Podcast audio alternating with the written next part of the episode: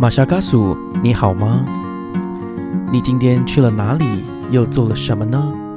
是否还交了些新朋友呢？岛屿的阳光适合阅读。马昆蒂夫想跟您做个朋友，并分享我今天读到的一些心得。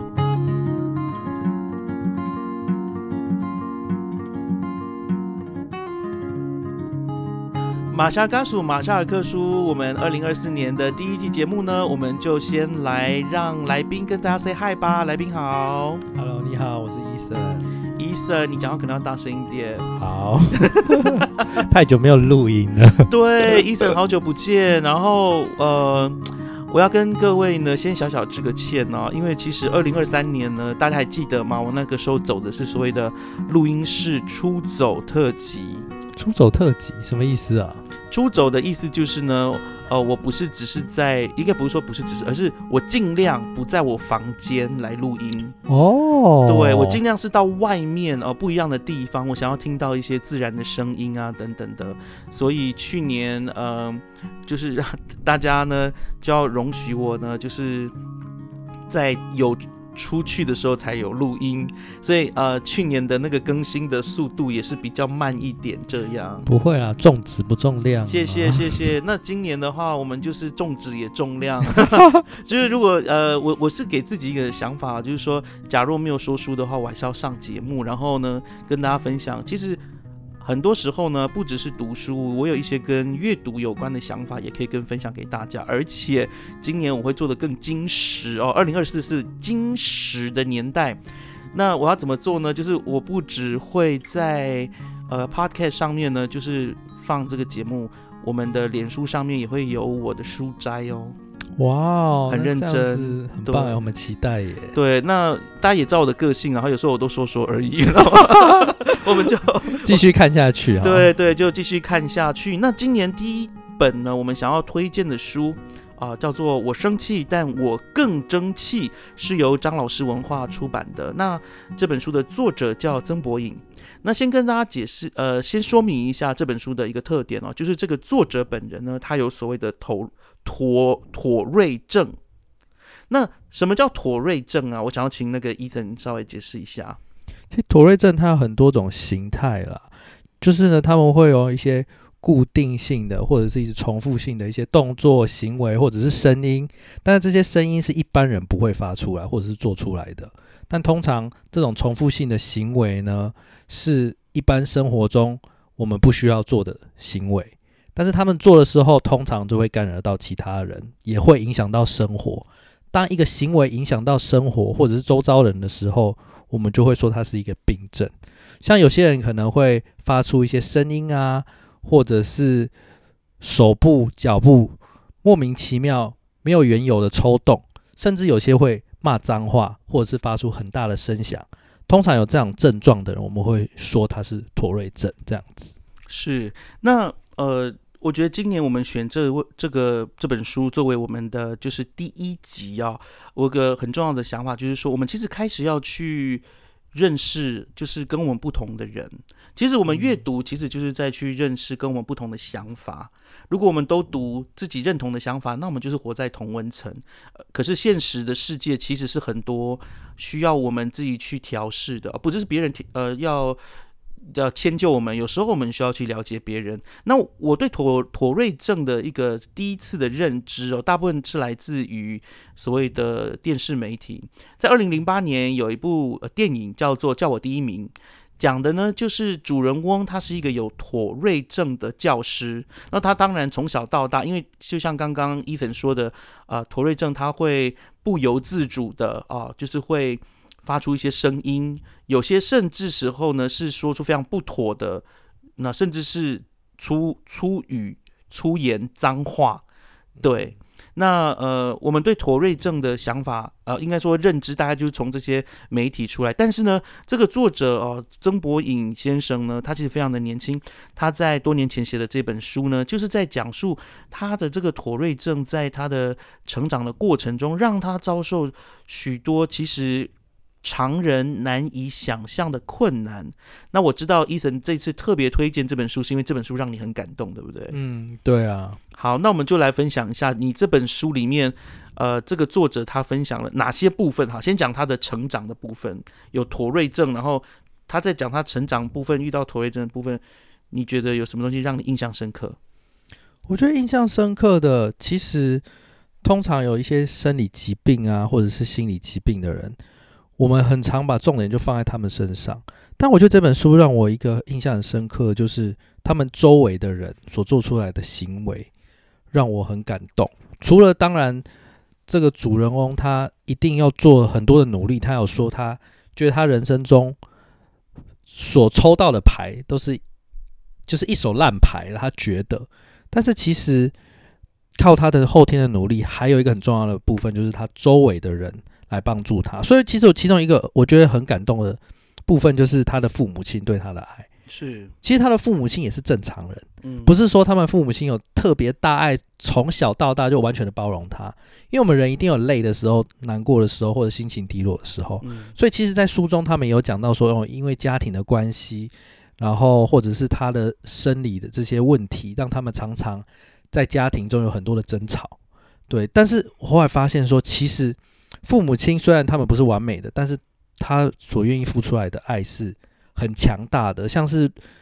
呃，这个博影他在经历这些很痛苦的时候，他有一段时间需要打很多的镇定剂。哇，对，然后这个镇定剂就可以让他安安定下来，但是过度的使用的话。造成他成瘾了，所以他就觉得说他很想要去打，但他爸爸妈妈发现这个对他身身体是不好的，是会有影未来没办法改善的影响的时候，他爸爸就决定用其他的方式，比方说他晚上的时候那个症状很明显的时候，他爸爸就跟他讲说，我现在开车。开到一个你想要去的地方，任何地方都可以，全台湾任何一个地方都可以。嗯，所以他可能就讲一个很远很远的地方，可能就是什么垦丁啊，或者是北部的什么什么金瓜石，他就讲一个地方，他爸爸就往那个地方开，一直开开开开到他睡着为止，然后再开回家。那隔天他爸爸要去上班，所以我觉得很感动，就是他周围的人会愿意这样子牺牲他们自己的生命的一部分，然后去帮助他这样子。哇，我觉得在这个部分，其实我们其实我觉得蛮可以呃同理的部分，就是说很多时候这些病友啊，呃，其实最辛苦的就是他们的家人，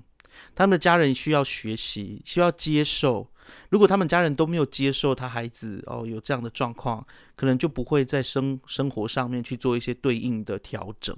所以这一最一开始会接受的是他们的家人，那家人在接受这件事情上面或者调试上面，还没有什么其他你觉得有印象深刻的部分？就是其实 我觉得另外一个蛮重要的部分，就是他其实有一段时间是非常低落的，然后他甚至有轻生的念头，所以其实他有一次就是真的从楼上跳下来，然后就真的就是有摔伤很严重，嗯，然后要住院这样子。然后这个除了嗯他自己以外，家人当然也会觉得会怎么讲，也会有自责，也会觉得自己是不是做不好，然后觉得是不是自己没有注意好。但是其实很多时候，当我们在发生这种生离死别的时候，让我们可以更清醒，知道说我们该怎么做。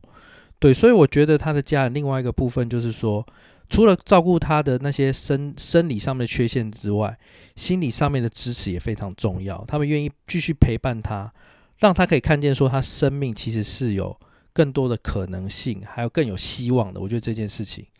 也是让我蛮感动。哎，我其实你刚刚在讲这个部分的时候啊，哈，我我自己有想一些比较有点像像地狱梗，但是其实事实上是很多绝望的人都可能有些可能有类似的想法。可我在想说。他们呃，当然，他们呃，在故事里面不是故事，在书里面，这个作者提到这个轻生的部分呢，搞搞不好他的想法也有可能哦，就有些人会觉得说，哎，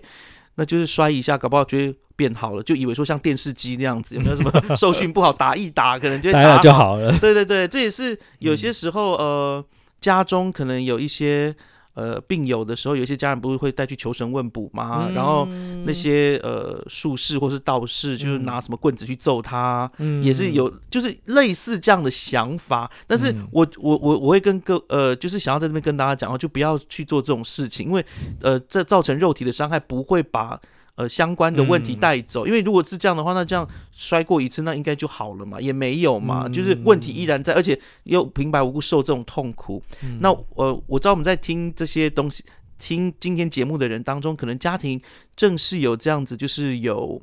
呃不同的状况，但是同样的难题啊，对我们就是要寻求医生，而且也要寻求家人的一个支持跟谅解。那。里面有没有提到说他的家人是怎么样获得这样的力量？你觉得他怎么会？因为我我我我我自己在思考啦，除了考验的这个家庭的父母，他们自己原生家庭对于这种巨变，呃，可能有一些呃，可能有些经验或之类的。但是你觉得他们能够持续下去，然后给呃博影这么大的爱，有什么其他的可能因素吗？像你刚刚讲那些啊，就是什么民间信仰那些东西，其实他的家人什么都试过了。还带他去那个鸡桶，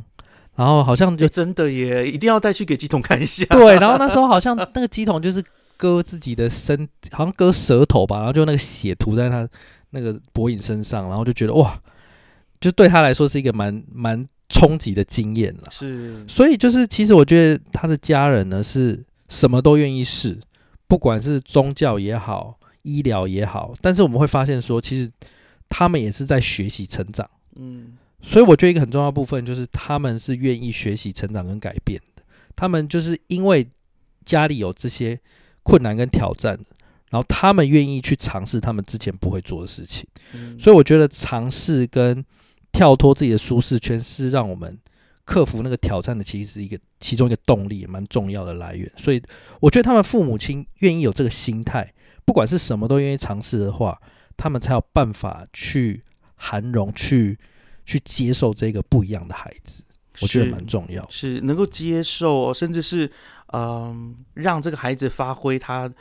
没有想象到的这个潜能。嗯，其实这个中间的心路历程真的是在书里面呢，就是有稍微交代这样子。那我现在就要去问另外一个问题，然后我们刚刚说第一个影响到的就是家人嘛，那家人的接受，但是我们都知道头瑞妥瑞症或头瑞症，也有人这样翻译哈。对于旁人来说，其实不一定那么好接受诶，因为我们可我们可以想想，就是我们在教室里面，老师当然在台湾，真的老师都是喜欢温顺乖巧的孩子，反而那些喜欢作乱，然后问奇怪问题的孩子，或者是坐不住的孩子，会被老师讨厌。那同学们也是一样，如果说他们是一个就是信守老师的秩序哦的要求的学生，也会觉得说，为什么我的同学他就没有办法好好坐着？为什么他就没有办法好好回应，像一般人一样？那老师不喜欢他，学生也会排挤他。那在博颖的身上，他有其他就是类似的经验吗？就是有一次他讲到说他在高铁上嘛，他高铁上有时候对他来说做那种大众交通运输，哇，这些东西对他来说就是蛮困难的，因为他会一直持续发出声音。对，那旁边的乘客又不能离开，嗯，对，所以有时候就会招来异样的眼光。那有一次，就是他好不容易到达了那个地方，应该是高雄，他要去那边。嗯，然后他下车的时候，旁边人就觉得他是嗑药，嗯，所以就报警来来抓他这样子。对，所以其实对周多大，你记得吗？他说国中吧，国中高中吧，对啊。所以就是要接纳这些事情，但是我觉得刚刚我们有提到马坤有讲到说，有时候我们真的一般人。真的难以接受，就是是，我们就是必须承认这一点。如果你旁你你很专心在上课，你旁边的同学如果真的那么吵的话，对我们来说一定是有影响的。对啊，因为我们人就是必须要专心在一个安静的环境才可以学习嘛。对，所以我们没办法否认说这个人他我们不会影响影响我们，然后我们要完全接纳。所以我觉得接纳这件事情也是要适应的。嗯。我们也不能说，哎，因为这样，所以我们就必须要完全接受这件事情。所以我们会承认，我们每一个人都有限制嘛。嗯。但当你承认之后，才可以作为做适应的动作，做调整，对啊？所以其中，它就是生活上就会遇到类似的事情，不管是大众运运输，或者是甚至是音乐会啊，这些电影啊，就更不用说了。所以其实他也是在生活中，一般人觉得很理所当然的事情，他也是很难做。对，因为对一般人来说，安静这件事情是如此的简单，可以做到。对对对对，像你说闭，嘴，你就真的可以好好安静下来。可他没有办法，他就是对啊无无不由自主就会，因为头锐症就是会这样嘛，抽搐或也好，发出声音啊，或者有些动作也好，对哇，这个真的就是感觉会让人会觉得说，哇，这个人怎么好像在找麻烦？对对对对，而且我觉得一。般人的做法，其实也很多。现在实物上的做法，都是会把这种呃有特殊需求的孩子，就是变成一个特教班呐、或者是嗯独立出来，就是先不要影响正常学生的对呃大部分正常学生的这个教学也好，或是大部分的人的娱乐哦，或者甚至是。呃，运输上面，我们都希望他们就是好像把他们去推推推推到一个角落，然后不要影响嗯到大家这样子，好像大部分都是这样做法。对，但是这样子的坏处就是说，他们到最后就没有办法融入社会，是，所以完全的隔离其实也不是一个方法，所以这个就是是困难的地方。是对啊，所以就是看我们要怎么去处理这样的问题，或者是他周围的人、他的家人，还有甚至是他，就需要去每天就需要去克服的状况。在博影的书里面有提到一个我觉得蛮特，应该说我们不会想到的事情啊，就是说对于这种小朋友有这种特殊需求或有特殊行为的小朋友，呃，或是呃学生，我们会想到部分就是其实他们很多时候都是被霸凌的对象。嗯，说实话，真的就是这样的。我自己在国中的时候，呃，我们班上有一个就是可以去特可能就是因为他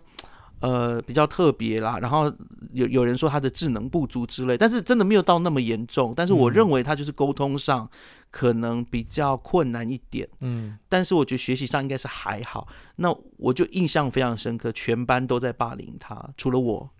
然后我那时候就会觉得说，呃我不是说我多厉害，不是，而是我觉得我那个时候小我小小的心灵就会觉得说，为什么我们对于就是即使是小孩，就是那时候是国中，为什么我们对于这样的有特殊需求的人，我们会是用这种排斥他，然后希望他赶快离开群体的那种态度？嗯那可是从博影这个角度来看，他就是我觉得更血淋淋了哦，就因为他是直接就是承受那些霸凌。你可以分享一下其中的一些细节吗？伊登？就是有，就比方说他有时候在外面，然后跟看到其他的同同才也好，就会觉得哎、诶是不是狗在叫，或者是是不是什么野兽还是什么？嗯对，所以就会用比较难听的方式对待他。嗯，然后当然，你是说口出恶言吗？对对对对对，或者是可是推挤？对都会有，然后就是可想而知嘛，他可能在班上，比方说如果是呃一起做报告啊，或者是有有一些作业，当然他常常就是被排挤的那个人，或者是他就是不会被别人找到当同一组，或者是说甚至是老师也会跟他讲说，诶，你可能不适合读书，或者是你没有这个天分之类的话。就为人师者也变成这样，嗯就是 也会对孩子就是说出了这些蛮伤人的话。对啊，当然，我觉得有好的人，也有应该不是说好或坏啊，只是每一个人方处理方式不一样。但是老师这个角色就非常重要嘛，所以当然书中也有讲到一些很好的老师，当然有，对，然后那些老师其实就帮助他，但是老师并不是保护他不让他进步哦，其实嗯有些老师呢，就是帮他想一些方法，可以就是克服他现在的一些困境啊。比方嗯说有有一个老师就说，你可以呃去新的地方，如果以后那时候他高中毕业之后到大学嘛，那老师就建议他说，他到大学的时候可以去新的班级跟大家先介绍他到底发生什么事情。对，介绍陀瑞市政这件事情，让大家有一个理解。那这样子，当有更多人理解之后，其实就更容易的接纳他，而不会把他当成一个异类在看待。是我我自己在读这本书的时候呢，确实哦，就是说有一些东西是我没有想过的，就是说，呃，被霸凌的人他可以心怀愤恨，因为这本书的主题就是说，就是我生气，但我更争气哦。嗯他不是让这个愤怒，或是对，因为愤怒其实就是对现况的无能为力的反应。嗯他的生气其实是一种恐惧啊，就嗯对我对现状无法嗯控制的状态，然后表反映出来。那他后来改变了，他嗯有了一个转变，在书里面第三 part 啊有所谓的转变的勇气。我想问一下伊森，你在读这本书的时候，你有他他的转变是来自于哪里？然后呃，他是怎么样去？我真的觉得就是换一个心态，转换心态嗯，是什么样？有什么事情有导致他转换心态吗？我觉得一个很重要的部分就是像刚刚马坤有提到，就是愤怒嘛。因为当我们在生气的时候，是因为我们真的是能力有限，然后我们就想要达到某个目标，但是我们的能力把我们限制住了。所以我觉得一个很大的转变的契机，就是他把这个愤怒，把这个能量呢导引到一个更有创造性的地方。所以他就把这个愤怒呢转移到他可以做的事情。比方说一个很好的例子，就是他去运动嘛。因为他有时候精力过剩的时候，他那个妥瑞症的症状就会很明显。那当当这很明显的话，就会造成很多的问题就会发生。嗯但是他把这个愤怒，把这个精力花在一些更有建设性的东西，比方说运动啊、跑步啊、健身这些东西，其实把他精力花掉之后，他那个症状其实是缓解的。嗯对，所以我觉得一个很转变的东西，当然，我觉得他对自身的接纳也是很重要的。但嗯另外一个就是他把他这些愤怒的能量运用在一个更好的地方。他找到一个跟他呃相处的嗯呃一个一个方式，然后跟自己嗯的无能为力，然后找到一个跟他相处的方式。嗯，哇哦，对啊，所以所以其实我很喜欢，呃，马库你你用的方，你的解释方就是跟他一起相处。其实他也是会把妥瑞症这一件事情当成他的老师在看待。然后当他这样子看的时候，其实那个视角整个转换之后，他就会觉得，其实他是不只是一个阻力，其实也是一个助力。嗯就是推向一个不同的方向，让他可以有不同的学习机会。对啊，所以其实他因为这个老师让他有运动习惯，增加他的意志力，还有很多的机会也跑出来了。对啊，所以甚至到最后，他有那个机会到国外去哈佛大学做一个简短的演讲，都是因为他把这些精力花在对的地方，然后没有被他自己的身体所打倒，这样子。嗯，我在想哦，就是他在呃这个转变哦，有其实有很多很多的一个祝福。呃，在第六 part 里面呢，就是这本书其实有六个 part 啊，六个部分哦。在第六 part 里面有提到感恩的响宴这样子。我想要，我其实想要在这一段想要多聊一点，然后也想要请伊藤多分享一点哦，就是说，因为他的愤恨已经被转化了，对，愤怒被转化，然后变成啊、他发现就是运用那个力气。我我我我鼓励大家哈、去那个脸书上面找曾博颖。呃，我呃，因为我是因为这本书，因为这本书呃是他比较年轻的时候写的，然后那个时候他还是非常稚嫩哦，现在看看起来还是非常稚嫩。去脸书上看他，哦，我就觉得哎，他就是一个帅气的，然后阳光运动型的，因为从体态上来看，他嗯就是一个很有，我感觉就是一个很有动能，然后很有体能的一个一个小伙子。嗯，对，可是呃，如果你去呃看他的演讲啊什么的，你就会有机会察觉到啊，就是说他可能有头瑞氏症。但是我我在那边扯一下哈、就是嗯因为我就上网去要去认识他嘛，然后我发现很多他的访谈呢都是把他头瑞氏症的这个反应呢把它剪掉，哦我不知道看不到对，就看不到。所以其实我那时候我我就是一个访谈又一个访谈的看，我就发现说，哎，奇怪，他很正，就是很正常啊，就是没有里面提到什么抽搐啊，发生怪声啊，我也不是期待看到，而是我觉得，哎。他既然说有，那我应该会看到吧？结果没有，我可以接受吗？如果今天我在电影院，我在哪里，然后这个人突然变发出那种声音或者是什么，你自己能不能接受？那我自己的话，我我自己个人是觉得这叫有点像是要铺路哈，就是铺路在他们的这样的沟通环境当中，我就会慢慢的习惯，嗯，就会慢慢的接受。所以我自己对于那些访谈把他的反应剪掉，我是有疑虑的，反而，但是我不知道说，嗯。呃，其实呃，他们可能也有他们的做法，例如说。呃，我不知道，然后我我先斗胆的去揣测，可能不希望人家看到自己那个样子，就包装过，对，，包装过，但是我嗯又会觉得说，可是你就是有这个状态啊，那你就是让人知道说，哦，这就是真的我这样子。嗯。但我自己觉得应该是主办单位剪掉的可能性比较大，我自己猜测，嗯，对，因为可能就是呃，可能他说的一些话或什么的，也不适合放在就是那个平台上嘛。因为大家知道，如果有些话讲出来，在 YouTube 上会被黄标，可能就没有办法，所以播对对，没有办法播这样。我在想，可能是这个顾虑，但是那基本上我就觉得，呃，回到我的初衷，我刚刚提这个。我在做这个作者研研究，或者是去去了解他的这个过程当中，我就发现说，哎，其实，嗯，还是有可以去思辨的地方，嗯，然后更重要的是，我们是不是可以一直接受？因为说真的，我其实我在看社群媒体的时候啊。我真的很不喜欢听到有人骂《三字经》。嗯，那我这几年是怎么活过来的呢？因为就是有些人就是会喜欢讲《三字经》嘛，哈，不管是国内的节目，国外也是。那我要怎么样去看待这件事情？我总不能因为他讲《三字经》或爆粗口，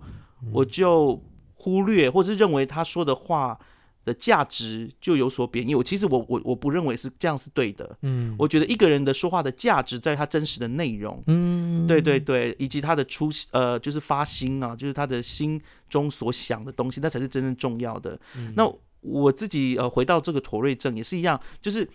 我都已经可以容忍别人，就是他可以控制自己，但他不断的一直飙脏话。那我我觉得我应该可以，也可以去呃习惯妥瑞氏症的。病友他的一个状态，这是我自己啦，但也大家也知道，就有时候我只是理想上是这样觉得，但是实际上是不是 对？如果我在图书馆一直听到有人一直这样子发出像小狗的声音，我会不会跟他说：“哎，不好意思，大家都在读书，你要不要去找一个自习室？”这样子，我我觉得我应该，如果我知道他的状况，我就不会这样跟他讲。但是呃，如果不知道的情况下，当然就会好奇哈。对啊，就是老实说，就算是我啦，如果真的有人在旁边一直吵。我觉得我是不，目前的我是没办法接受的。我会觉得哦，好吵哦，是这样子。但是就是我觉得人就是要被要被教育吧。嗯，就像是像刚刚马坤提到的说，好像有一种包装的样子，就可以看到说，其实我们人就是想要看好的嘛。对。然后那些不好的最好就永远不要知道，之后我们就不要看到就好了。眼不见为净。对对对对对。但是那些东西就真实存在的啊，有光就有影嘛，所以这些东西就是。我们必须要去知道，也去了解的。但我们就是我觉得是一个过程啦。当我们慢慢了解的时候，才可以有开始去去接纳的可能性。嗯，对。所以我就觉得，哎，如果我知道这个人是妥瑞症，那我是不是可以比较好一点的去容忍他？嗯，然后慢慢的习惯这件事情。对对，所以我觉得我们也是要去学习的。在看这本书的时候，其实我就一直反复思考这个问题啊，就是说，呃，会不会其实我们都因为现在的人哈，越来越习惯舒适方便，对对对，让你不舒适不方便的东西，你就觉得你好像有道理去把它隔开，或者是有道理，就是你会有理由呢去叫人把它处理一下，嗯，对。可是有时候时候不是处理这么简单。对，你要怎么样去跟他共存呐？重点是要共存，你就是要跟不同人相处啦。对对对，本来就是这样子啊。有人讲话比较小声，那你就离他近一点听他讲话；，而有人讲话比较大声，就离他远一点。啊，对啊，我的意思就我的意思是这个啦，就人际关系之间的一个掌握。感恩的响宴，不好意思，我要再讲一下。回到这个，我因为我觉得他是其实其实博影是非常正向的。我要先说，他经他自己愿意把他诚诚实的把自己有过的黑暗想法。呃，曾经经历过的那些黑暗的时刻分享出来，其实是要让大家看到还是有光的，还是有办法，还是有出路。所以我希望在这个节目的最后一 part 可以分享一下，就是嗯，他后来转变之后，他有哪些一些经验这样子。例如说，他这边说遇见恩师啊什么的，像刚刚有提到，就是老师的部分嘛，老师是一个很重要的角色。我自己认为，在在。在生活中啦，我们有时候太专注在说，哎，老师教的内容是什么？对，但其实老师教不只是内容重要，而是他的怎么讲身教。对对，就是我们可以看到一个老师他在表现出来的一些行为模式，或说出来的态度、说话的态度，就可以知道说学生怎么学习。如果老师对妥瑞氏症的人是一个很不屑啊，或者是态度很不好，或者没耐性。那他学生所学到也是类似的，所收集到的讯息也会这样，所以我觉得，嗯，还好在他的生活中、生命中有重要的这个老师，然后他也有讲到一些其他的，就是其实他也有看到他自己生活中各种资源因为有时候当我们生活在一个低潮或者是劣势的时候，我们会忽略那些生命中美好的东西，或者是我们忽略我们生活的资源。但他也有去看到这些东西，比方说老师刚刚讲的，他也有一些朋友，在书中也有讲到他很多重要的朋友，然后也有讲到心理师，对，所以其实生活中有很多的资源，我们当我们在低落的时候，很容易去忽略那些，我们只是会专注在那些不好或者是负面的东西上面。但是当我们转一下我们的那个视角，调整一下，其实会发现有很多正向的东西。因为现代就是很多人就有遇到问题、遇到困难，就希望赶快去解决，赶快去处理这件事情，最好是越快越好。但是很多事情是不能处理的，比方说这一种妥瑞氏症这种心理疾病，或者是生老病死这些东西是不能解决的，所以我们就必须与它共处，与它共存。那当你转念之后，你就发现说，哎，其实这些东西都是生活的不同样貌。当你改变这个心态的时候，你就觉得，哎，好像可以去感谢那些你所拥有的东西。嗯，我刚呃，伊粉，谢谢你刚刚分享这些哦，因为你刚刚在讲的时候，我一直在想，我里面最印象深刻的一个部分，其实我对于兄弟情这个部分特别有感哦，所以我觉得可以分享一下。其实，在里面呢。呃，其实家里有病友的时候呢，哈，例如说父母，然后他的孩子其中之一有生病的话，其实很容易就会忽略没有生病、健康的其他的兄弟姐妹，然后这些兄弟姐妹其实心中有时候会觉得他们是被忽略的，反而觉得说，好像父母亲的爱都是在呃那个有生病的弟弟上面。当然，在书里面并没有提到说这个博颖的哥哥有这样的。一个状况，但是确实有提到，就是说博颖的哥哥因为比较呃从小都是比较内向、比较内敛的个性，然后事实上呢，在成长的过程当中呢，呃，对于弟弟的病哈，还有就是父母亲对他这样子无微不至的照顾，他确实有一些一些芥蒂，但是在后来呢，慢慢的呢，因为家里面遭逢的一些变故，反而呢，让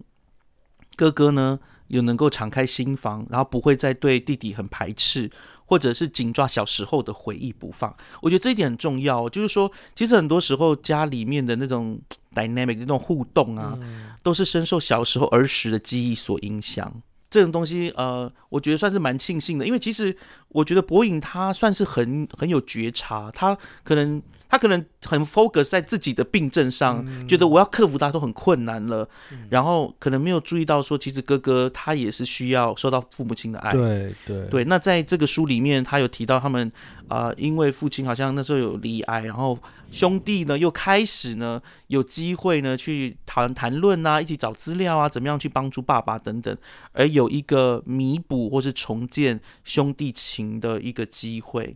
对，我觉得其实真的生病这件事情是很考验兄弟手足之间的，考验人性啊。对，因为我在我家里哈，我就稍微透露一下，其实我不太喜欢自我揭露，但是在我家里面，确实我有一个弟弟，他就是有啊这种啊，不是不是不是头瑞氏症，但是确实也是蛮困扰的一个一个症状。好了，对，那他也是要吃药控制。那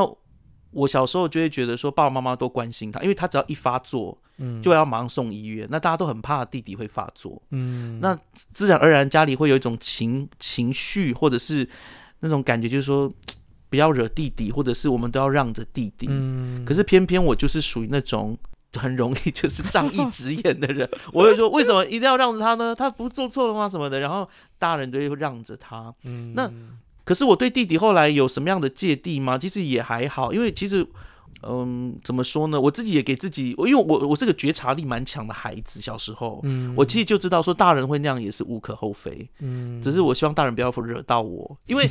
因为是这样子，就是大人常常会叫说你就让着弟弟吧，然后因为弟弟有这个症状，你去帮他做这件事情那件事情，嗯，然后弟弟其实长大之后他完全没有这些记忆，他都觉得。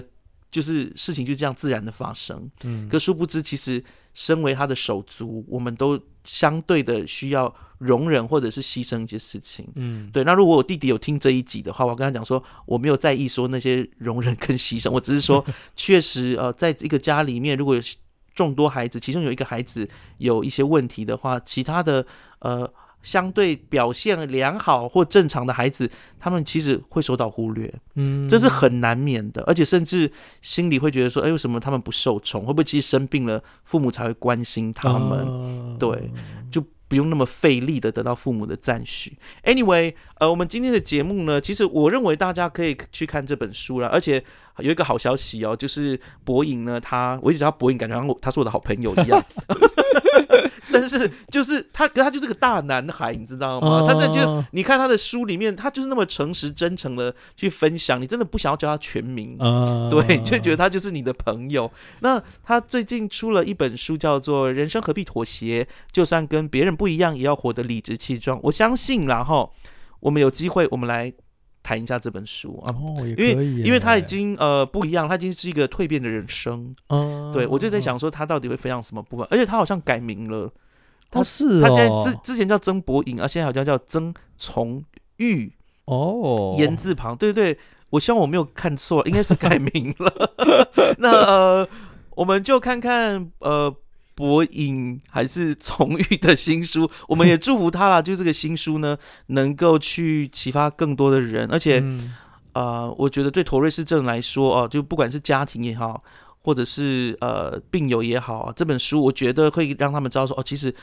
他们也经历一样的苦，嗯，而且我我你知道吗？我我更难想象，就是说如果呃有妥瑞氏症，但是生长在资源相对更真的贫，乏的家，我告诉你，这个孩子只有被打的份，真的就常常对不起我怎么样被打，好像鼓励暴力，没有，因为你知道吗？就是他就是没有会觉得说，嗯，不能教啊，怎么教都教不会，怎么一直对对教讲脏话，或者是说你怎么偏偏就是要安静的时候，你就是给我一直发出声音，对，怎么那么坏的？对，你怎么那么坏？然后你怎么讲不对听？他耳朵这么硬，什么？嗯？你看我光是用想象的就已经很可怕，就是一个很黑暗的一个 人生的一个蓝图了，所以嗯我觉得这本书，我觉得其其实我个我个人认为，真的很多教师都要看，嗯，因为当孩子，我我觉得很多时候孩子他们的新生哦，新的生命是从学校开始。嗯如果家人给他们这样子的一个对待，老师应该要及时呢去反应，然后呢去